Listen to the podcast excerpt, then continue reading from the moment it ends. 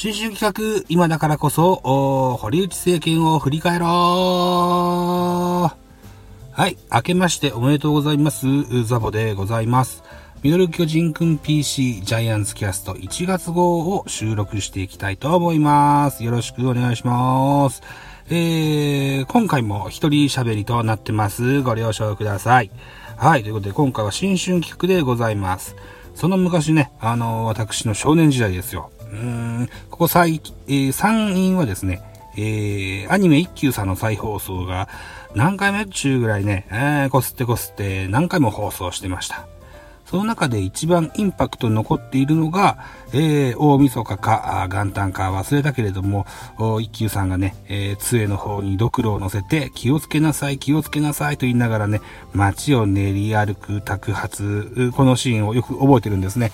えー、一休さんが、う生きた時代が室町時代ですよ。うん、まだクリスマスの日本に導入されてない時代ですのでね、えー、多分ね、正月飾りですとか、えー、お餅ですとか、あるいはそうね、うーん、おせち料理ですとか、お魚ですとか、そういったものの露天市が多分賑わってた、年で一番賑わうイベントだったと思うんですけども、その露天市をですね、一休さんがね、えー、気をつけなさいって言いながらね、街を練り歩くんです。えー、新年に浮かれるなと。一年、年を取るならば寿命に一年近づくのだと。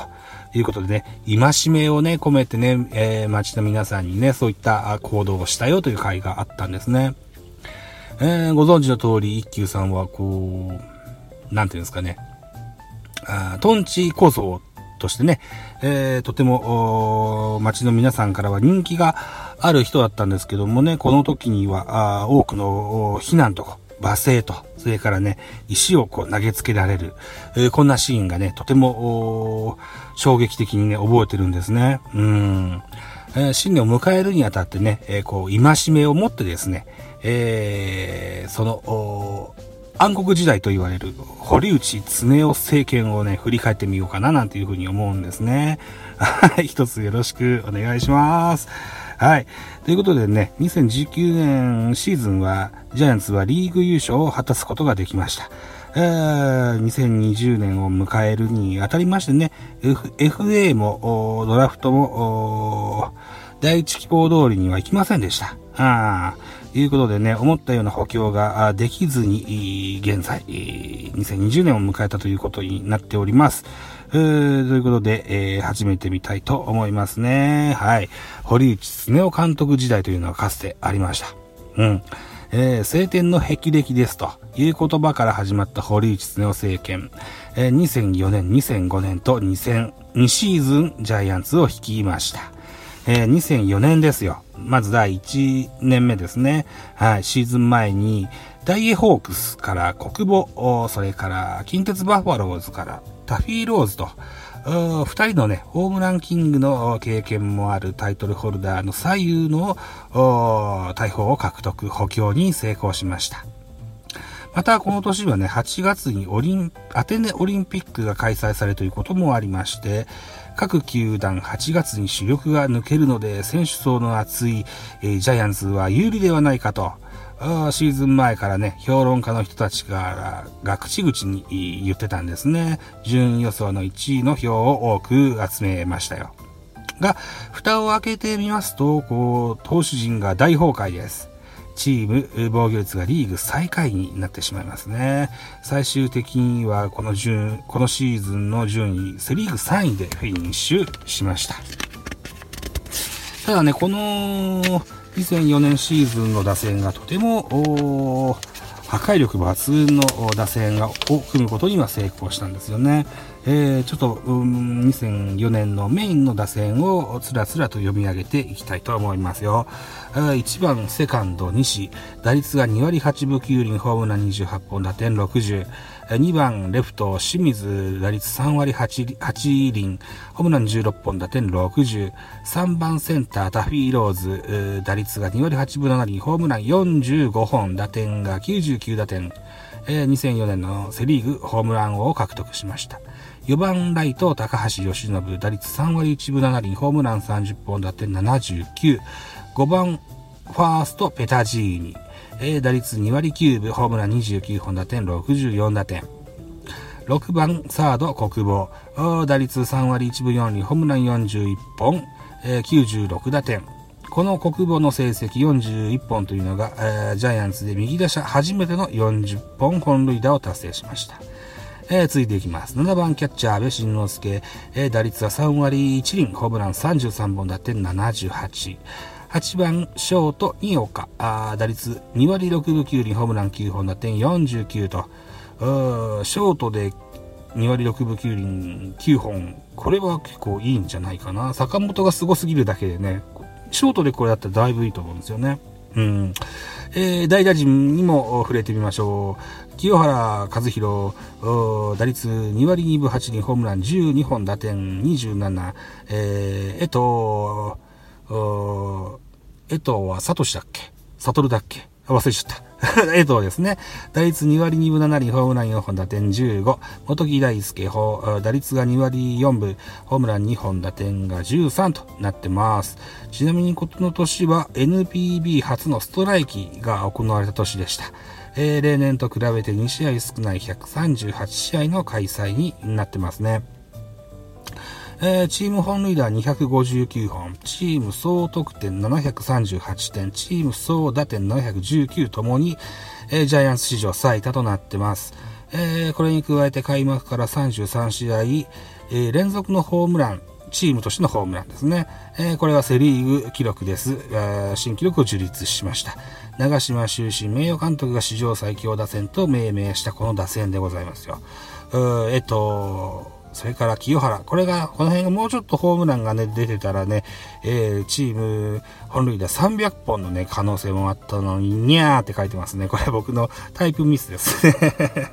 はい。えー、続けていきましょう。ね。えー、ちなみにね、2019年昨年ね、えー、山賊打線と恐れられた西武ライオンズですよ。えー、パリーグを2年連続優勝させた西武ライオンズ。えー、これはチーム本塁打数174本。えー、チーム得点756打点。えー、チーム打点710え、8点ということでね。うん。ホームラン数はこの年のジャイアンツが多いけども、他は、チーム得点は去年の西武の方が多いし、えー、打点はほぼ同じですわ。あということでね、あの、山賊打線に、ま、なりの、波の、山賊打線並みの打線を組むことができた2004年でしたが、えー、投手陣はね、えー、の不調もあり、チーム、えー、セリーグ3位という風になってしまいましたね。うん。えーのね、投手陣はね、上原と工藤が2桁勝ってますわ。あこれはまあまあそこそこといったとこですが、あ中継ぎ、ほ、他のピッチャーだよな。うん。えっ、ー、と、他に見どころはですね、中継ぎ陣でね、えー、シコースキーというのがね、えー、頑張ってました。62試合に投げまして、防御率が2.67。それから、岡島秀樹、えー、53試合投げて、防御率3.09と。あそれから前田、えー、幸永、あこれが、ボーって言ってんの。今ね、外でね、喋ってますよ。はい。44試合投げ、えー、防御率2.38と、あ頑張っ、リリーフ陣は頑張ったように見えます。高橋久則ですとかね、林、この辺もね、先発でがんあの投げてたんですけど、高橋久則が5勝10敗、えー、林明則が3勝9敗と、ここですよね。先発ローテーションとして、ローテーションピッチャーとして、ね、あの、踏ん張って、え頑張ってくれたらということで、えー、結構粘って先発させたと思うんです。ここはね、もうちょっと早めに配置転換できてたら、よかったのになぁなんていうふうに思います。あとですね、えー、チーム内の西部の最多数が、これが、久保の8個、ここにね、クローザーが埋まらなかったんだなというような、風に見て取れることができるんじゃないでしょうか。はい、続きましてですね、2005年を振り返ってみます。えー、開幕からね、この年は4連敗してしまいますね。で、21日、4月の21日からこの6連敗と。いうこともありまして、まあまあ、だらだらと負けを重ねまして、シーズン終了まで低迷が続きまして、セリーグ5位でフィニッシュすることになります。堀内恒夫監督は任期を1年残して退任を発表。後任は、前任のね、原辰徳ということになりましたね。うん。えー、この2005年のね、えー、打線も、あのー、そんなに悪くないんですよ。悪くないというか、随分いいんですよね。これをちょっと振り返ってみたいと思いますよ。2005年、読売巨人のメインオーダーでございます。えー、1番レフト、清水、打率3割、えー、ホームラン15本、打点50。2番ショート、二岡、打率3割1厘、ホームラン16本、打点58、えー、3番センター、ローズ、えー、打率2割4分、ホームラン27本、打点70、えー、4番サード、国母、打率2割8分1厘、ホームラン34本、打点が87、5番ライト、高橋由伸、えー、打率が2割9分8厘、ホームラン17本、打点54と、6番ファースト清原打率2割1分2厘ホームラン22本打点52と。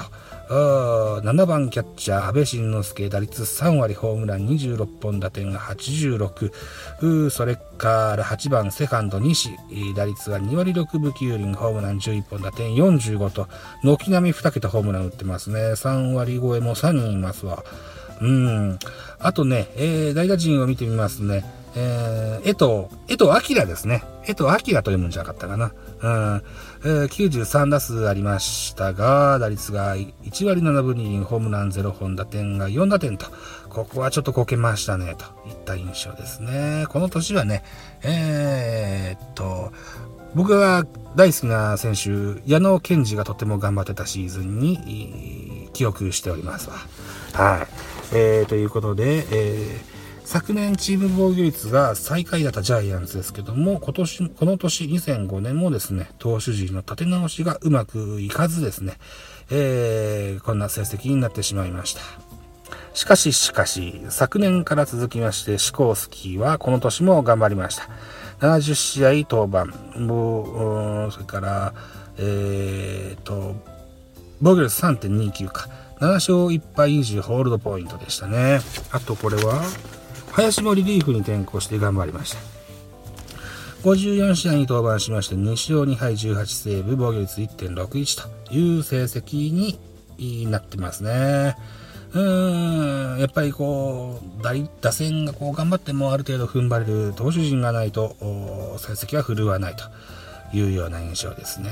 うんこの2005年のですね、9月の9日、対中日戦におきましてですね、これは東京ドームで行われておりますけども、ジャイアンツの先発、工藤公康42歳、えー、中日の先発、山本昌、えー、年齢40歳と、両先発、両チームの先発が40歳オーバーっていうのは NPB では2度目、セリーグでは初めて、こういったゲームも2005年に行われましたね。はい。えー、っと、2005年ですよ。なんとか立て直しようということでですね、メジャーリーガー、メジャーリーグからミセリ、こんなピッチャー取りましたが、これが、なんとなんと4月の19日、わずか2週間での対談となってしまいました。あるいはキャプラーなんていうね、外国人も取りましたが、これは、これも打率1割5分3厘、ホームラン3本、打点が6と、あ外国人補強が見事失敗してしまいました。あるいはですね、外野守備コーチの広田さんがですね、タフィー・ローズの守備をね、緩慢であると指摘しまして、これに対してローズはとても激怒します。うん。うーんと、ゲーム終了後にですね、タフィー・ローズ曰く、ジャイアンツは下手くそだと、ジャイアンツ大嫌いと発言してね、えー、話題になりました。あこれを記者にすっぱ抜かれましてですね、えー、これがメディアに載ってしまうわけですね。うんえー、球団から罰金処分を受けてしまいます。えー、前年45本ホームラン打ったタフィーローズ27本まで激減してるのもこういったモチベーションの維持がジャイアンツのベンチとして上手にできなかったかなといったとこもあるのかななんていうふうに思いますね。うん。この2005年の12月には清原が退団します。えー、ジャイアンツ対談後は、オリックス行きますよね、確かね。うん。ただね、シーズン中に若手で、この時若手だった内海がね、ローテーション入りを果たしましてね、新しい時代のジャイアンツを予感させたよといった年になりましたね。はい、ということで、えー、暗黒時代ってね、ジャイアンツでもめったにないんですけども、この堀内政権は結構暗黒だと言われて ました。うんだでもね、こう、見てみると打線はすごいな、これ。相当変態的な打線を組むことには成功してるんですけどね。うん打線の成果と、うん勝ち星の積み重ねとはこう比例していかないもんだなといったことを改めてね、こう、確認することが今日はできましたね。はい。ということで、新春企画ですが、でございますよ。新進企画でございます。ね。えー、2020年シーズンね、今しめていこうということで、まず1月号は、堀内政権を振り返ろうということで、えー、現在16分か、うん、喋ってみましたわ。あー、えーと、本日はね、引退選手名鑑と称しましてね、うーん、森福、それから橋本、それから市川と、うーこの3人についても喋ってます。森福さんはもともとホークスの選手でしたが、FA でジャイアンツに移籍してます。えー、橋本選手は、巨人から楽天行っての引退。市川選手は巨人から日ハム、ホークスを経ての引退ということで、えー、まあまあ、生え抜き選手ではなくてもですね、ジャイアンツの一軍に貢献した選手もですね、えー、と、僕は常々愛していきたいと思っておりますので、この3人の引退選手名鑑も喋ってございます。うーと、だから今日は、えー、ミドル巨人くん PC は全部で音声ファイル4本上げてみたいなと思っておりますので、えー、ぜひお聞きいただけたらな、なんていうふうに思います。ね、えーと、昨日はミドル巨人くんというラジオトークを喋りました。これも一人喋りです。えー、本日はミドル巨人くん PC を4本喋りました。えー、これ、いずれも一人喋りでね、えー、ございますよと。年末年始にかけて、うーん、あまりこう、皆さんにね、声をお届けすることできなかったので、リハビリの意味も込めてですね、えっと、総時間数にすると1時間弱かな、50分程度とは思うんですけどね、えー、いいリハビリができたなというふうに感じてます。えー、明日1月6日は、あ久しぶりに複数人で、うん全部です。合計私も含めて5名でね、えー、っと、ポッドキャストの収録の予定がありますのでね、えー、っと、そうですね、今度は、